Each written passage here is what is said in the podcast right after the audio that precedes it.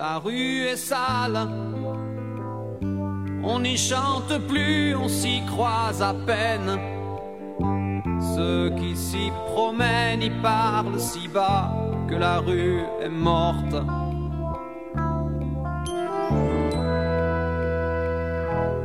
Rue d'usine, toute tachée d'huile tombée des machines. Vois plus d'enfants jouer dans vos rigoles, la rue est folle. Bonjour à tous, bienvenue à la causerie de la francophonie. Je suis Charles, animateur et d'aujourd'hui, nous sommes un programme de podcast dont le but de découvrir la culture francophone. Aujourd'hui, je suis très content d'inviter Jackie qui a participé au DALF en mars. Il va partager son expérience avec nous. Bonjour, Jackie。大家好，这是一档以法语文化为主题的播客节目，旨在向中文世界的朋友揭开法语世界神秘的面纱。我们的节目可以在喜马拉雅、苹果播客、每日法语听力搜索“漫谈法兰西”找到我们。呃，今天我们请到的嘉宾是一位大四的法语系的学生。那他在今年的三月份刚刚参加完大 f 的考试，那么刚好可以跟我们分享一下他在大 f 考试里的一些经验。那嗯，Jackie 跟大家做个介绍吧。Bonjour, je m'appelle Jackie, étudiant de quatrième année de l'Université du Centre-Sud de la Chine. Je suis vraiment honoré de partager avec vous mes expériences de l'examen d'ALP à travers ce programme. Venu de la province du Jilin, j'habite pour le moment à Changsha. Il est un peu difficile pour moi de supporter le temps capricieux de cette ville. Mais pour moi, rien n'est plus séduisant que d'apprendre la langue.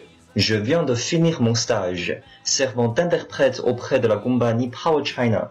Maintenant, je me prépare pour l'examen d'ALF C2 et l'examen IELDS en novembre. 大家好，我是 Jackie，我是中南大学法语系大四的一名学生。嗯，很高兴今天能够透过这个节目和大家分享我在三月份大 f 考试中的一些经验。 对于我呢，我是一名地地道道的东北人，我来自吉林省吉林市。可是由于学业的关系，我现在住在长沙。长沙的天气呢，十分的多变，对于东北人的话呢，可能是有一些难耐的。但是我觉得，为了学习一门我喜欢的语言，这些付出、这些辛苦都是值得的。我刚刚呢，在结束了我七月份和呃，我六月份和七月份在中国电建的实习。现在呢，我在家中准备我十一月份的两场考试。嗯，我和 rack 的这个结识也是很有意思的。我在微信上会有一些法语群。然后呢，我在学习的过程中间，会在各个群里喜欢出一些词汇的题目，就是我会把一些呃难词或者是一些好词的首字母保留，然后让大家去填空。比如说出个句子，然后把一个词的首字母保留，其他都是留空，啊，然后发给大家。然后其实在这个过程中间，其实它是一个嗯怎么说呢，是一个筛选的过程。因为如果对这些这样的题目有反馈，而且回答的质量非常高的话。我会把这些朋友邀请到我自己的微信群里，然后大家一起嗯学习法语，然后一起去互相的这个帮助，互相的激励。呃，那 Jackie 呢，其实就是其中的一员，然后他在嗯某一个群里经常嗯回答我的问题，对吧？是的，是的，因为当时呃我在实习，然后呃课余的时呃就是说实习之外的时间也会比较多。我就有时间能够上网，然后看这些微信群，也是透过这种偶然的方式，然后交到了很多法语学习上的益友。嗯，我们在我们的群里，我们就呃也是一天好像安排的都很紧凑。比如说早上会有人经常朗读，有人跟读，然后到了嗯中午或者是白天空闲的时候，大家会讨论一些问题，有些时候也会出一些题目，大家互相做一下。然后到了晚上的话，也会有人朗读啊，或者是有人去去在嗯跟着一些话题再来讨论，呃，是一个非常好有非常好的团队学习氛围的一个微信群。那对，那你刚才说到你是这个中南大学法语系的大四学生，对吧？对，嗯，那你为什么会选择学法语呢？因为从小就喜欢语言，然后我可能对理科这方面的东西不是很灵光，但是学语言就会学得很快，然后上手也快，所以呢，就从小就觉得我应该是吃这碗饭的，我就想做翻译，然后家里面也很支持我，我所有我喜欢的事情，然后就选择了学习语言。嗯，那你为什么选择法语？啊，选择法语是因为呃很喜欢，很喜欢是最主要的东西。其次的话呢，是它是比较偶然的事情了，我觉得，因为在报考的时候，呃，能够提供给我的学语言的选项并不多，就是说在吉林招生的这个学校，然后提供的专业并不多，而我呢，对于只要学习语言就没有挑剔的，所以呢，就选择了学习法语。哦，实际上也是误打误撞学法语的，当时也是没有一个呃计划说一定要学法语，是吗？没有一定的对，没有一定的计划说一定要学法语。哦，但是通过学习了以后，就发现这个是我的语言，就是非常喜欢它。然后我也觉得很多法语上的东西，或者是法国文化上的东西，和我自己的性格会比较契合。嗯，那你你是这个大四了，其实也要面临的一个选择，就是说。下一步的深造会到哪里去？你现在其实考大了福和雅思也是有这方面的考虑，是吧？现在实实际上你的计划，实际上你的计划性是比比四年前，呃，比三年前要强很多了。那你现在下一步的计划是什么？嗯，考完这个十一月份的两场考试以后，我就会申请学校。嗯，你会嗯，你的目标学校是哪里？我的目标学校是巴黎三大和政治学院。嗯，那你就是说你在研究生阶段你会要去选择到国际政策、国际关系这个领域是吗？嗯，不一定，可能会在这个学学院学这一方面的知识，也可能会学国际贸易方面的知识，哦，或者是传媒方面的知识。哦，那你对以后你的职业上的规划有些什么嗯打算吗？我还是希望能够做一名合格甚至是呃优秀的翻译。哦但是通过现在的这个市场的导向以及整个就业的趋势来看的话呢，语言仅仅是一门技能，它并不能够帮助你呃很好的就业，所以这也是为什么我选择在读研阶段会呃转换我的专业，然后学习更多的知识。那如果说以后做翻译的机会并没有很多的话，那可能就会呃进入公司，然后去谋求其他的职位。哦，明白。那你刚才说到了你的这个实习的经历啊，那这个你刚才说你是带非洲的一些客人在中国，呃，是呃是的，嗯嗯，能这个我想了解一下，你带的这个团是一个人员是怎样的一个组成？呃，我们国家就是中国，每一年呢对非洲都有不同项目的援助，其中有一种援助呢就是向他们提供我们的知识。我们会邀请非洲的同胞，然后来到中国，呃，这个透过研研修班进行学习。然后我呢是在这个研修班做管理员和翻译。嗯我们这个研修班呢叫做非洲国家经济发展与水利工程多边班。多边班的话呢，所谓多边班就顾名思义了，那它就是说这个班里面就会有很多国家的人。嗯我带的这个班呢，一共有三十二个人，他们来自非洲的十一个国家，呃，十一个，嗯，这个 f n c o n e 的国家是吧？嗯，是的。哦，那，嗯，他们这些客人到我们中国来之后，你觉得他对什么事情表现的最为有兴趣和最感感到最为让他震惊？嗯，在整个。研修班的课程的这个这段时间里呢，他们会上课，然后我们会带他们出去去不同的城市游玩，然后也会带他们去工厂参观。他们最感兴趣的不是游玩所看的东西，也不是上课所看的东西，反倒是他们感兴趣我们中国的这些变化，以及呃我们这个产品设备上的一些呃呃企业，他们对这些事情会很感兴趣。嗯，就是说他看到中国的城市建设会，呃，叹为观止，是吗？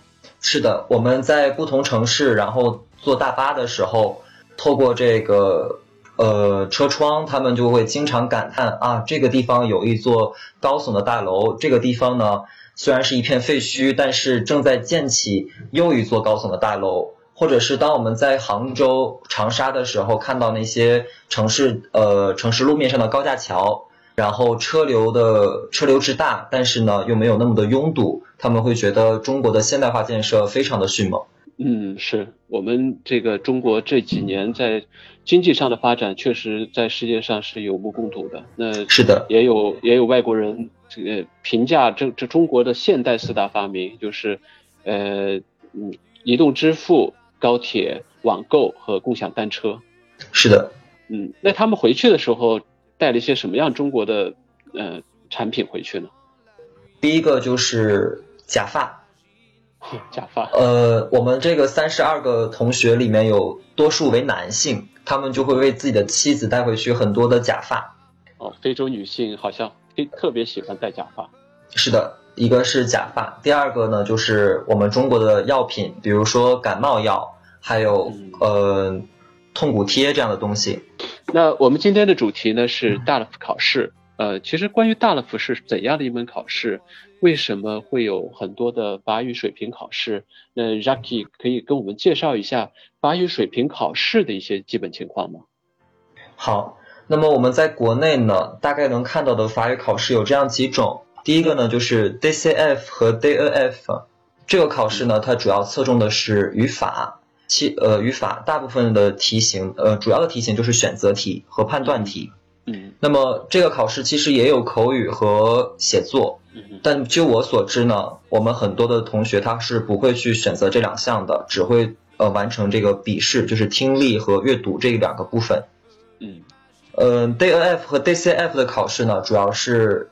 嗯，留学，比如说我在大学本科期间去留呃留学一年，需要呃做的一个考试，也有可能是我要去法国读本科，那么也可能可以参加这样的考试，因为某很多的高校是认可的。嗯，而我们今天要讲的这个呢，就是 DELF 和 DALF。DELF 呢，它的全称叫做 Diplôme d'études en langue française，叫做法语学习文凭，而 DALF 呢，叫做 Diplôme approfondi de langue française 叫做法语深入学习文凭，它们两个的区别呢，主要就在于大 f 考试它更侧重的是综合能力，而 DELF 考试相对而言的话呢，呃，侧重在你的知识水平上，你对法国文化的了解上。DELF 呃 DELF 考试呢分为 A 一、A 二、B 一、B 二四个水平，而再往上走，我们说的 C 一、C 二就是。大的副考试，嗯，呃，B 二呢和 C 一的本质区别，我认为不是在知识层面上，它是在这个你的综合运用的层面上。嗯哼，嗯，我这里我这里呃插一句啊，就是呃，首先第一个 DELF 和 DALF 这两这个考试实际上是一个系列哈，而且它是一个文凭，是一个文凭的一个水平测试，是吧？对，而且它是法国教育部主办的。一个考试是这样吗？是的。哦，对我我我在这个网上看这个资料的时候，他们也有一个很形象的比喻啊，就是说 DELF 是实际上相当于是从 A 一到 B 二这四个级别，然后 DALF 实际上是 C 一到 C 二这两个级别。其实是的，A 一和 A 二他们说实际上就嗯，如果是做一个形象，也许不是很恰当的比喻的话，嗯，就是对应小学生的这个阶段。然后 B 一 B 二呢，对应的是初中生、高中生的这个阶段，然后到了 C 一 C 二的时候，实际上就对应到了大学以上的这个阶段的这个语言能力。嗯，你认同这个说法吗？呃，我我我认为在这个词汇量方面，我是认同这个说法的。但是呢，嗯，现在有一个现状，就是在学校中我也可以清楚的看到，就是有一些同学他的词汇量是达标的，但是他在说的时候或者是在写作的时候。反倒就没有那么的好，也就是说，呃，他在某一项上可能达到了 B 一、B 二的级别，但是他的读和呃这个写写作和口语方面可能才是 A 一、A 二的水平。嗯，那就是说，所以说，大夫因为因为他是听说读写四门，他都是要测试的嘛。是的。但是他好像有一个比较呃特殊的地方，也就是说，他实际上是把四项加起来。总分如果过了，你这个级别他就授予你这个级别。实际上他不管你说，其中可能有一门考的特别不好，是可能是没有达到，比如说没有达到 C one 的这个水平，他也可可能会给你这个级别，是这样的。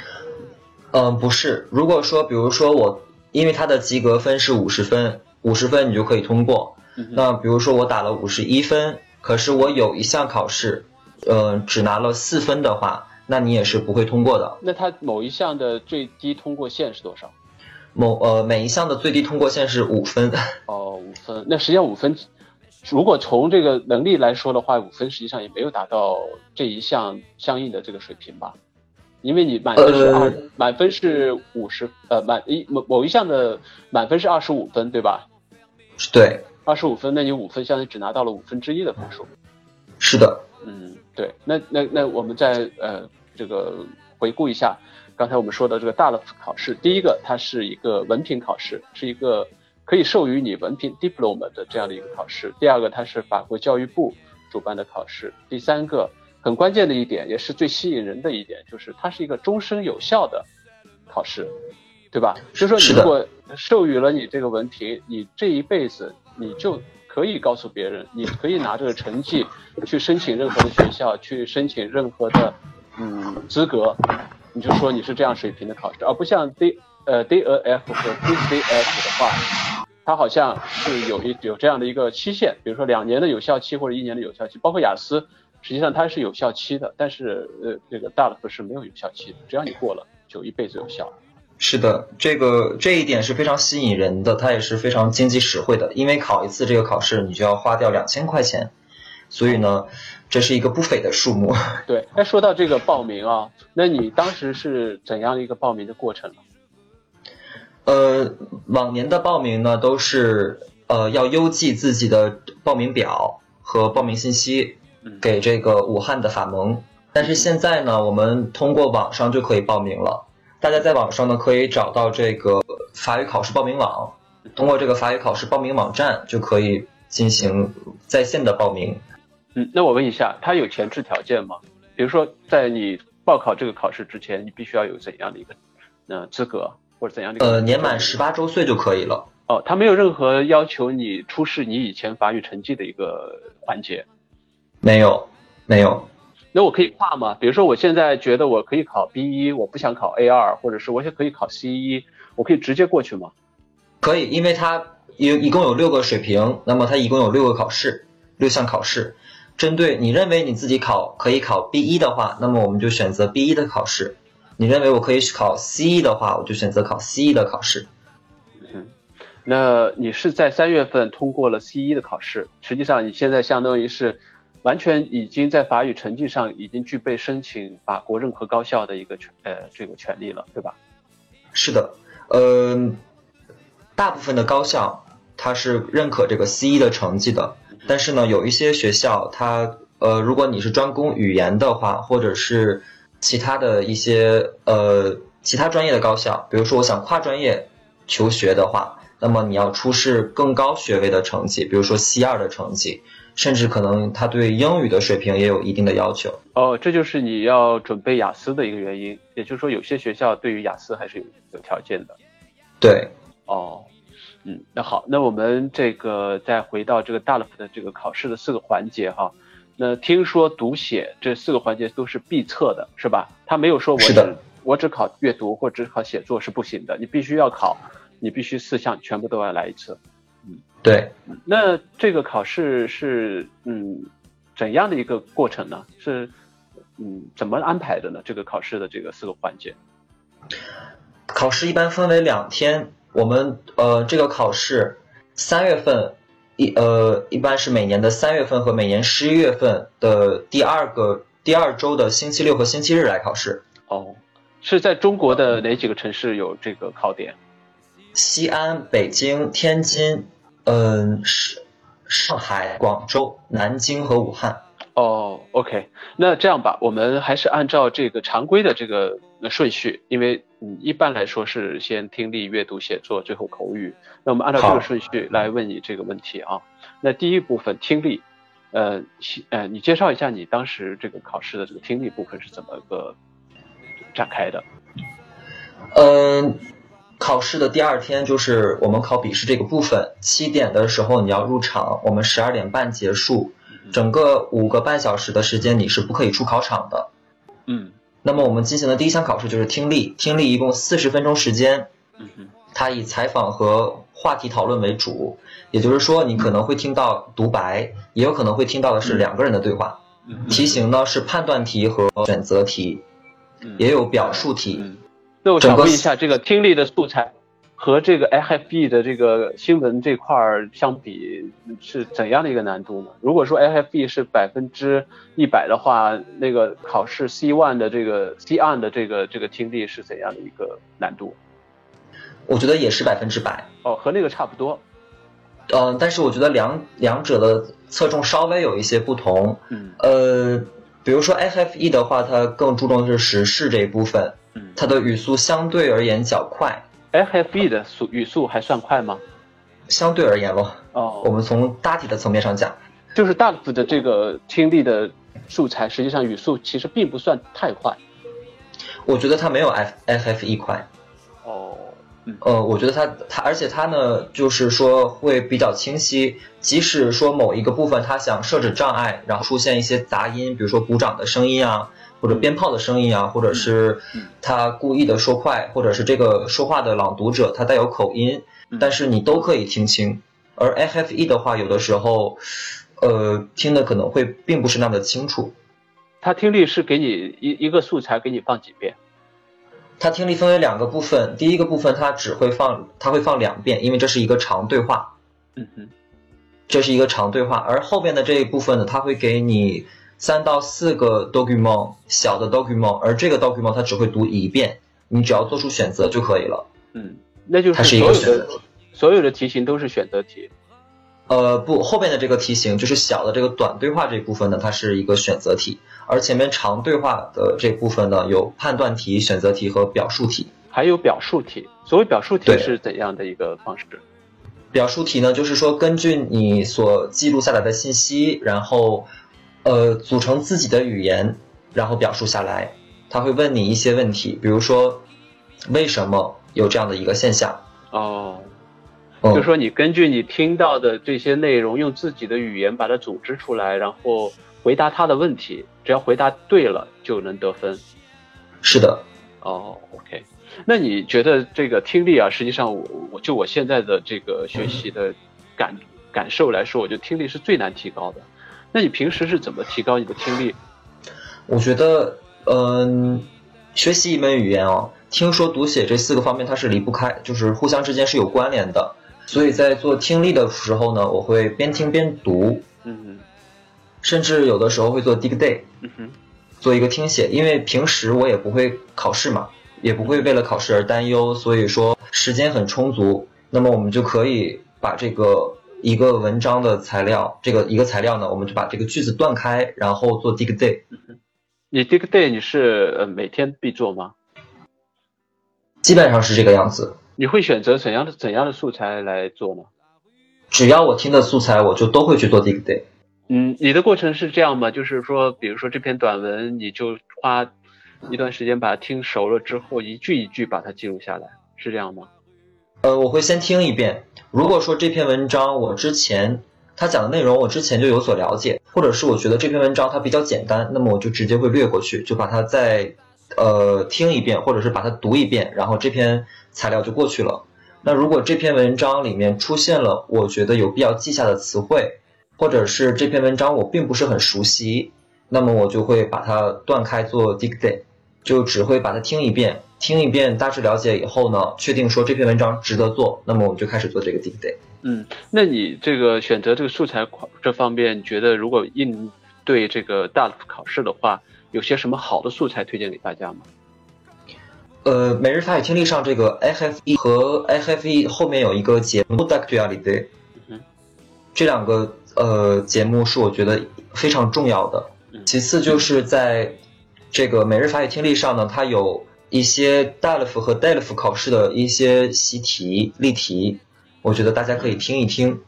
嗯，还有一个听力的材料呢，就是叫做 Compréhension orale》，嗯哼，它是 Clé International 出版社的一个书，叫做 Compréhension orale，它一共分为四册。它的语速呢，比相比这个 DALF 考试的话要慢一些，但是它的材料呢是非常丰富的，然后涉猎的主题非常广泛。我觉得这个是对于 DALF 考试是非常有帮助的。嗯，这里我再插一句啊，就是呃，我我是知道这个 DLF 和 DCF 它是有这个所谓基金一说的，那 DALF 这个有没有所谓的基金这一说呢？嗯，大乐福没有基金，它严格的保密它的习题，它的这个考试题。嗯，但是我们我觉得基金它不是说是个保不保密的问题，而是因为它的出题的这个主办方它是有个题库，就是说它多长时间可能就会在这库里便利一遍。然后基金所谓基金，它就是说是让所有的应考者回复呃回忆这些问题，大家把这些呃题把它自己做一个题库，然后。呃，应考者，然后在这个题库里去，呃，有针对性的复习，然后最后达到一个高分。呃，我不知道大乐福会不会也有这样的现象。嗯，大乐福是没有的。我觉得这个主要基于的原因是考试的人数比较少，那他就可能会认为说没有必要去组织这样的一个题库。哦。但是我们在市面上，你通过淘宝是可以淘到一些相关的书籍的，比如说呃，大乐福大乐福考试攻略。这本书呢是在市面上可以买到的，我们简称后面我们可以把它简称为绿皮书。然后在淘宝上你可以淘到一个原版的书籍，叫做呃 Delf Delf 二百五十。这本书呢是 Clay and National 出版社出的一个书，它比较老了，但是呢也很实用。我们后面可以把它叫做红皮书，因为它是红色呃。其他的呢，我们就是市面上就没有其他的能够看到的习题了。那你觉得在应考的过程中，你觉得这两本书对你的帮助大不大？这个绿皮书的帮助是蛮大的，但是红皮书的帮助相对而言没有那么大。红皮书主要我做了听力和阅读这一部分，但是写作和口语没有做，因为它的这个材料比较老，再加上它的写作的呃这个模式和现在考试的模式并不是很相符，所以我就直接把它删掉了。哦。OK，那还有一个问题，我在听力比较嗯感兴趣，想要问的就是我在因为我考雅思的时候有这样的一个经历，就是它的题目是线性的，就是呃放完这一题给你时间有限的时间，然后就会放下一题，然后你在嗯听的过程中间，你还要记录一些关键词，或者是你想要记录的一些大概的意思，在这过程中间会互相有个干扰，在你记的过程中间可能会影响到你的听。那你是怎样解决这样的一个矛盾？嗯，听力的考试一共是四十分钟，而它这个听力它的材料的播放就快将近半个小时，所以说，呃，我们的大部分的时间呢，就是要放在这个听力上，而我们最后整合信息答题的时间就比较少，基本上就是边答题然后边记录。但是它有一点的好处就是它的习题是根据材料的顺序来的。嗯。那么，比如说这个材料里面第一件事它讲了什么，第二件事它讲了什么，那么它的习题也会这样出，按照这个顺序来出。所以呢，我们在我一般会在听这个材料之前要把习题看一遍，我大致要理解了这个顺序，然后给这个材料设定一个场景，它应该是在某一个场合中发生的，那我们就去预计一下，然后把每一道题中的关键词画出来。这样以确定说我在听这个听力的时候能够听出这个可能存在的这些存在在题中的关键词。嗯哼，就是说在你的这个答题的过程中间，你还是，呃，我觉得这可能还是要建立在你的听力水准要在一定的基础上。你可以在听的过程中间，可能在这个间隙的时间里，可以去看一下题干，或者是在。之前的这些碎片时间里，把这个题干过一遍，然后再有助于你在听力的时候去抓最主要的这些信息，对吧？嗯，我觉得在听力过程中再去看题干的话，可能会浪费时间。嗯，所以一定会要在听这个听力之前就要把题干看得清楚一些。哦。但是有可能你会遇到这样的情况，比如说我在记关键词的时候，那么我可能记关键词，边记关键词边答题。那么我可能某一道题就漏掉了，嗯，或者说我在答题的时候，我这个关键词就没有听见，嗯，那么这个时候我一般会在这个他给的草纸旁边画上一个圈儿，告诉我这个部分我有一个地方没有听到，然后我要在下面他放第二遍的时候重新听一下。哦，对，这是一个技巧，也就是说你要在第一次的时候把一些地雷挖出来，然后在第二次的时候就可以把这些地雷给排掉了。是的，也就是说，呃，甚至我有我觉得，如果这个关键词很直接就可以贴切到这个题干上的话，那么你就没有必要再把这个关键词记录下来，你要直接把这个选择选选出来比较好一点，这样会节约你大量的时间。嗯嗯嗯，OK。那第二个部分是阅读啊，阅读的话，呃，comprehension hit。那这个，嗯，你是觉得这个考试的阅读环节是怎样的？嗯，阅读我觉得对于中国的考生而言呢，应该是最简单的一个部分。嗯，因为我们更善于读，嗯更善于阅读这一部分。对阅读呢，它会给你一篇一千八百字到两千字的文章。嗯呃，考试的时长呢是五十分钟，它是紧随着听力考试的，所以你是没有半刻的歇息时间的。嗯也就是说，听力考试结束了，你就要开始打阅读。那么在五十分钟里面，你要呃你要花二十到三十分钟时间，然后去读这个两页到三页纸的文章。这个文章的基本上会出怎样的一些范畴的文章呢？时事啊，还是经济社会啊、文化呀、什么方面的？主要在时事上，时事和文学作品上会出的比较多一点。嗯但是呢，近据我了解啊，就是这两年呢都没有出文学作品的题。那你能给我们举个例子吗？就是某一个，因为还是不太清楚这个素材是怎样子。呃，比如说这个时事方面，时事方面呢，它有有一次呢，它就出到了一个二零一二年这个《Le Nouvel Observateur》这个报纸上的一个文章，嗯它讲述的就是这个关于婴幼儿从小就对这个电子产品接触是否对于婴幼儿的大脑有影响。哦它讲的是这样一件事情。嗯，在这个红皮书中呢，他出了他给过一个这样的例子，就是一九五一年出了一本自传。这个自传的作者他是一个电影的工作者，嗯他就讲述在这个整个这个文章的节选中呢，他就讲述了他去参加戛纳的时候的一些自己心中的感想和自己心中的那些起伏。他透过景色的描写，向我们展现了他当时心情的这个心境的那些波澜壮阔的一些事情。那我觉得呢，相较于出文学作品的话，出如果今年的题出到的是社科类的文章，那么我们在答题的时候就可以相对轻松一些。但如果是出的是文学作品中的一些部分，那么我们就要提高自己的注意力，然后打起精神去答这个题。对，文学作品中间会有大量的心理描写，其实这个是比较难难转难理解的，我觉得。是的，加之文学作品中的一些词汇呢，它比较 lit 一点，就比较高级一点，然后我们可能并不能完全的感知作者到底是他的意图是什么。那那这个阅读之后的这个题目就是选择题了，对吧？呃，不是的，它有选呃选择题、判断题和论述题。在这里有哦，我觉得最重要的一点就是论述题这一部分。嗯它让你论述的时候，他有可能说你可以写文中的原句，嗯它明确标识你可以写文中的原句，但他有的时候他没有标识，那么也就意味着你要自己写自己的句子，不可以写文中的原句。哦，论述题它会是说让你去论述其中的一个观点，还是怎样的一个论述呢？我认为所有的考试它都不会刁难学生，所以说它的包括大乐福也是这样，所以它呢考试如果让你论述的话，一般都分析，就是说为什么哦某一种现象为什么会产生，比如说题，那么其实你在文中可以清清楚楚的找到这个答案。呃，我觉得所有的考试它一个目的就是要客观，然后将你限定在考试给你的这个题的范围之内，所以它不会让你过分的遐想。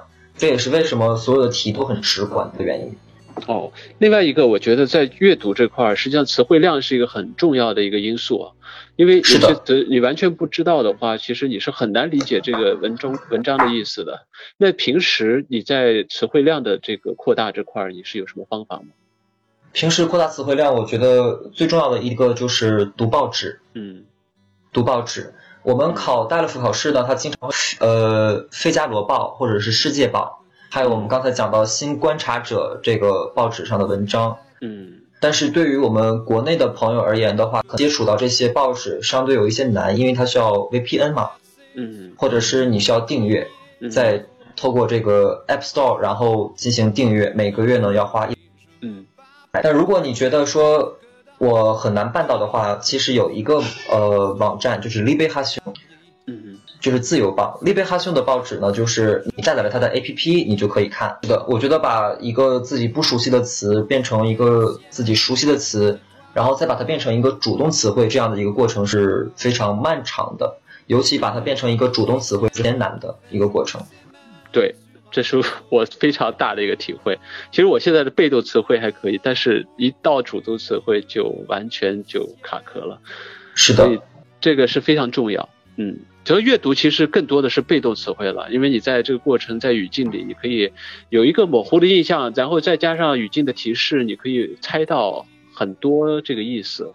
所以阅读相对来说难度低，也是因为这个原因，因为你可以有时间。另外一个就是，你只要有一个被动的印象，其实你就可以把这个意思串起来，对吧？对，我觉得除了读报纸很重要的话呢，对于法语专业学习，就是如果你的专业是法语的话呢，那我觉得非常重要的就是这个教材，学校的教材。嗯嗯嗯比如说我们中南大学，它就选择的是呃马小红编的基础法语一到四，嗯以及上海上海外国语大学编著的这个法语阅读教程一到三。我觉得透过这七本书的话，其实能够学到七千到八千左右的词汇。嗯哼反倒就是我我认为在大一大二阶段初级，然后我就学到了非常多的词汇，对于我后边大三的学习帮助也很大，然后大三的学习也轻松了很多。嗯，那我问一下啊，就是如果是 C 一和 C 二的这个考试啊，它这个词汇量大概是一个什么水平？我觉得七千到八千是够用的了，因为 C 到 C 二的考试是在一个这个跨度上的时候呢，它的考点还是不侧重在知识点和词汇量的层面，依旧侧重在这个综合能力的层面。嗯我们 C 二的考试呢是两个部分，一个是听力和口语，一个是阅读和写作。就是说，他把这四项拆成了分成合并成了两项。就是综合了，更综合。对，嗯，OK，那我们进入到第三个环节，就是写作了 （expression écrite）。那介绍一下吧，写作这部分是怎么，嗯，你是怎么做的？写作呢一共是两个半小时的时间，就是仅最后，那么接下来两个半小时你要进行写写作，它会给你三个呃 document，三个 document 呢，每一个 document 四百字到六百字左右，都不是很长。嗯嗯，你会写两篇文章，第一个叫做综述，就是我们所说的三代子。嗯第二个呢是一个 argumentation，就是议论文。嗯那么三代子就是根据你读到的这个三篇文章，然后你要写一个综述。嗯而这个 argumentation 的部分，它会给你一个题，它会随着这个上面给你的这三篇文章紧随延伸出来一个题。透过这个题呢，你要写一个自己的议论。嗯，我想问一下，这三个文章是有关联的吗？对，这三个文章是相关的。哦，你记得你当时考试的时候写作的题目是什么？我当时写作考试的题目呢是说小孩子学习二外甚至学习多门语言有没有好处？哦，嗯，是的。然后他我那么我就要写一个综，然后再写一个议论文。嗯，那你觉得这个方面有什么技巧？在这个写作这块儿需要考呃准备的，包括临场嗯发挥的一些技巧。我觉得如果时间比较充裕的话呢，就尽早的开始写作这一个板块。嗯呃，我觉得突击的话，因为突击并不是我这个我我这个人呢、因为我的性格比较慢热一点，嗯然后，所以我觉得突击可能不太适合我。嗯我觉得如果真的要突击的话呢，我觉得就要侧重就是逻辑。嗯呃是呃，逻辑的话就要大量的运用衔接词，嗯在这个你的写作当中。第二个就是词汇，词汇上呢不要写那些过分高级的词汇，嗯对，不要写刻意，就是不要太刻意，让考官觉得你是在刻意的炫耀自己词汇量多么的丰富。嗯，我我想我想问一下啊，就是其实我觉得雅思好像考官还挺重视你用高级词汇的这个能力的。啊，是的，就是包括我们大乐福也是这个样子。为了表现自己的语言水平能力，我们会用到这些高级词汇。嗯但是这些词汇呢，我觉得要用的恰到好处。你的目的是要让读者能够读明白你写的文章，这是最重要的。嗯嗯嗯还有一点呢，就是说在综述也好，议论文这部分也好，不要写主观的词，呃，主观的表达，比如说 j a b o n s 或者 a mon avis 这样的词，这样的表达都要避免掉。嗯，argumentation 实际上就是为了议论自己的观点嘛。那如果不如果不是不用这种词汇的话，那你用什么词汇来表达这些观点啊？我们就是直接去表达你的这个论据就好了，通过逻辑词、衔接词来表达自己的论据，然后辅佐这个词呃论据的时候，我们配上一个例子哦就可以了。，OK，我觉得在整个写作中最重要的，我们叫做 plan，要有一个提纲，这是很重要的。嗯我在平时的训练的时候呢，就会画表，比如说三代子，我就会画四个表格。第一个表格我就会写我整个第一段，我在第一段开头的时候，我大致要写哪三个部分，嗯然后在后边的时候，因为综述的时候，我是相当于把三篇文章中的主要信息整合在一起，那么我就会分成三个部分。第一部分讲这三篇文章中的共同点，嗯第二篇文章我去讲第呃这三篇文章中的不同点，嗯而第三篇文章我就会去写这三篇文章中各自互补的那一部分。嗯最后我再分译出来一个表格，这个表格呢写的是结尾。嗯，我觉得三寨子要注意到的一点就是说，在绿皮书中，就是我们这个大乐福考试全攻略上，它明确的标识说不要写个人的观点。嗯但是我觉得，如果在三代子最后一段结尾处，你觉得这篇文章我可以做一个主题的升华，引出一个新的问题的话，你写下来，我觉得是非常有益的。嗯嗯同样，argumentation 在平时的训练的时候，我也会做这样的表格。嗯比如说第一段我会写出哪一个部分，三个部分。第一部分是呼应这个主题，他给的这个题目。第二部分呢，我会把这个题目扩大到另一个层面，然后第三部分就是引出我的下文，做一个过渡。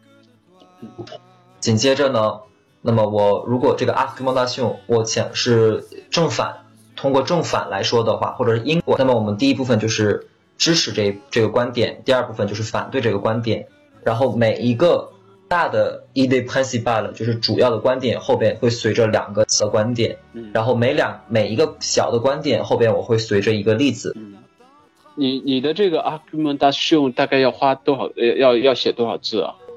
嗯，考试会有一个要求，应该是两百五十字左右，啊，两百五十字。两百五十字，然后你只要上下加减百分之十就可以了。嗯，好的。那么我们最后一个环节是口语哈，expression oral。那这个口语这部分如何要做到一个高分呢？那这个考官面试前一个小时会给你们的一个阅阅读材料是主要是一些什么呢？嗯，口语的话呢，我是第一天考的，然后我是第一天下午考的，他会告诉我十二点半的时候入场，但是等到我考的时候已经是呃下午四点钟了，嗯所以整个那一个漫长的时间呢，法蒙的教室里，然后看那个他给我们的杂志的，嗯。然后好了，到我的时间我来考了的时候，我会他会给你两个题目，嗯。你就快速的选择一个你觉得你可以得心应手的题目，然后就开始看他给你的三篇文章，嗯，也是三篇文章。对，也是三篇文章，他会给你一个草稿，你可以写这个 plan。嗯，这是写这个提纲。时了吗？对，就是当你进入这个呃，就是备考试的时候，你就已经开始了，嗯，那这个你要在整个过程，整个过程是一个小时是吗？是一个小时，在这一个小时里，你要读完这三篇文章，写一个这个写一个 plan，然后透过这个 plan，你到时候在接下来的半个小时，你要向考官两位考官陈述你的观点，然后也会进行他们的质问的这个质询的这个环节。嗯，整个过程就是说的这部分大概多长时间？说的部分呢，一般十到十二分钟，嗯，尽量不要超时。嗯，包括回答问题的时间。回答问题的话，就是在接下来的十八分钟里，哦，考官会根据你你的陈述，然后会问不同嗯呃，我记得我当时的考试呢，我选择的是这个 La Voie de Partage，就是共享汽车、共享轿车这个题。然后我在做 Plan 的时候，这样几点是比较重要的。第一个就是你可能会遇到生词，嗯。生词是考官可能会问你的一个题型，嗯。所以我会把所有我遇到的生词都写在旁边，嗯。或者我觉得这个表达考官可能会就这个表达出题，我也会记录在旁边。嗯。然后 plan 这个部分就像写 argument 写一个比较清晰的 plan。嗯哼。呃，除了呃文章中给你的这些例子外呢，你可以用到你自己生活中了解的一些事情作为例子，以佐证你自己的观点。嗯。那你觉得你这次的口语考试部分发挥的怎么样？口语考试是我四项里面发挥最好的一次，就是四项考试里面发挥的最差的一次，一个、一个一个项目。啊，那你当时的感觉是自我的感觉怎么样？呃，当时写完这个 plan 以后呢，就已经没有太多的时间了，所以就大致的浏览一下，然后在心里过了一遍我要怎么说以后，就进了考场，就进了考场，面对我的两位考官。我在整个呃陈述的时候，包括后边问答的环节的时候呢，考官都做出了比较满意的样子，所以我就觉得我应该考得还不错。啊，实际上但是，对，实际上等到我六月份呃一个月以后，四月份出成绩的时候，我发现成绩并没有我想象的那么好。那你觉得你这次口语考试可以吸取的一些教训是什么呢？第一个，我觉得就是要避免口出口误。有的时候我们在心理上可能已经把这个句子想得非常完美了，但是从说出来的时候可能就会变了个样。嗯那么就一定要避免这个在说卡的错误，嗯。然后同时也要避免你重复句子。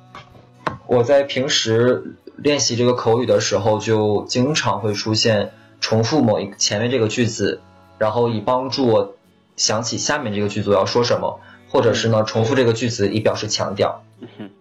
但实际上考官就会认为说，哎，你是不是口吃，或者是你是不是呃卡壳了？这样。嗯哼嗯哼然后最重要的，我觉得就是所整个大 f 考试的每一科每一项里面，它都看的是你的逻辑清不清晰。嗯也就是说，词汇的时候呢，你没有必要用，你只要最重要的一点就是你保证从头到尾你的逻辑清晰，就可以拿到一个呃很很满意的分数。嗯，其实语言最重要的功能就是沟通。其实你用什么样的，而且有些人其实做过这样的一个统计，就是对于任何一门语言来说，可能你只要掌握三千个词汇，其实你就可以很清晰的表达自己的逻辑和自己的想法。只是说，呃，有些时候，嗯，我们可能不具备这样的能力，或者我们的基基本功打得不够扎实，就想往上跑，实际上反而就在我们的逻辑总结，包括我们的语言表达方面走了一些弯路。可能用一些高级词汇，或者用一些很难的东西去表达，实际上反而适得其反。这个沟通的效果反而不如用一些基础词汇来把这些意思、把这些复杂的东西表达清楚，嗯，来的更加有效率。对，嗯那你大概什么时候再去考 C 度呢？十一月份的时候，哦，十一月份。那你在这段时间，你主要是在哪几个环节需要再做加强？嗯，我觉得口语和写作都要加强，嗯，因为 C 对 C 对的考试呢和西安的题型不一样。嗯所以在某一每一个方面上，我都要重新的去疏通，然后重新的学习，会会比较好一点。哎，你刚才说到 C do 的话，它是分为两个环节了哈，就是把对听力，把什么？你刚刚再再说一下是哪两个环节？就是听力和口语，然后阅读和写作。那他听力和口语是怎么考呢？听力的话，你会先听一个呃短文，嗯，然后呢就开始做一个你自己的陈述，大概是这个样子。啊，就是在考官在场的情况下，先听，然后再陈述给他听。对，哦，然后呃，阅读和写作自然就是，呃，你的写作和你的阅读材料是紧密结合的。对，阅读的话呢，它会给你一个篇幅相当长的文章，然后一般都是社科类的。然后呢，你透过这篇文章，你要写一个社论，社论大概就是八百到一千字左右。OK，那也祝你在十一月份考试取得更好的成绩。谢谢。那我们在这个节目的最后呢，会有一个分享歌曲的环节，我们的嘉宾会分享自己最喜欢的一首法语歌。那你今天给大家带来的是哪首歌呢？我带来的是一首法语歌曲，叫做《阿密》。呃，这个是我在实习的时候，最后送别我的三十二位非洲朋友的时候选。它非常符合当时呃的心境。对我刚才查了一下，这个演唱者是叫做 i Gabriel，是法国相当著名的一个歌手，嗯，家喻户晓的一个歌手。那么我们在节目的最后呢，也会给大家听一听这首歌。嗯，那么我们这期的节目就到此结束了。À la prochaine. À la prochaine et merci Charles. Merci à tous. Merci. notre ami perdu dans l'immensité des nus, visage et corps inconnu.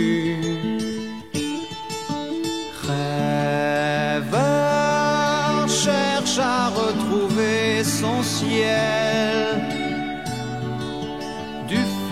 de la nuit appelle son étoile maternelle. Car il y a vingt ans, un orage m'a fait tomber de mon nuage et m'a laissé seul dans ce monde abandonné. Au matin d'un lointain voyage, de mon nuage. Je n'ai jamais senti la terre sous mes pieds.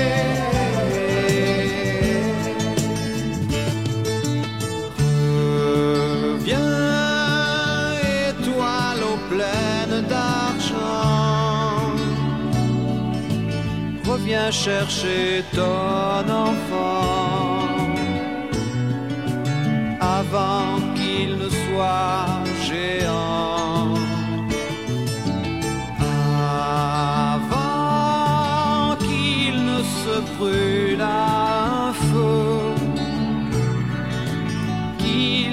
se blesse à un jeu, avant qu'il ne soit trop vieux. Car il y a vingt ans, un orage m'a fait tomber de mon nuage et m'a laissé seul dans ce monde abandonné. Au matin d'un lointain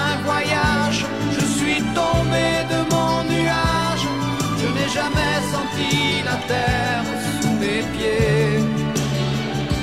Il y a vingt ans, un orage m'a fait tomber de mon nuage et m'a laissé seul dans ce monde abandonné. Au matin d'un lointain voyage, je suis tombé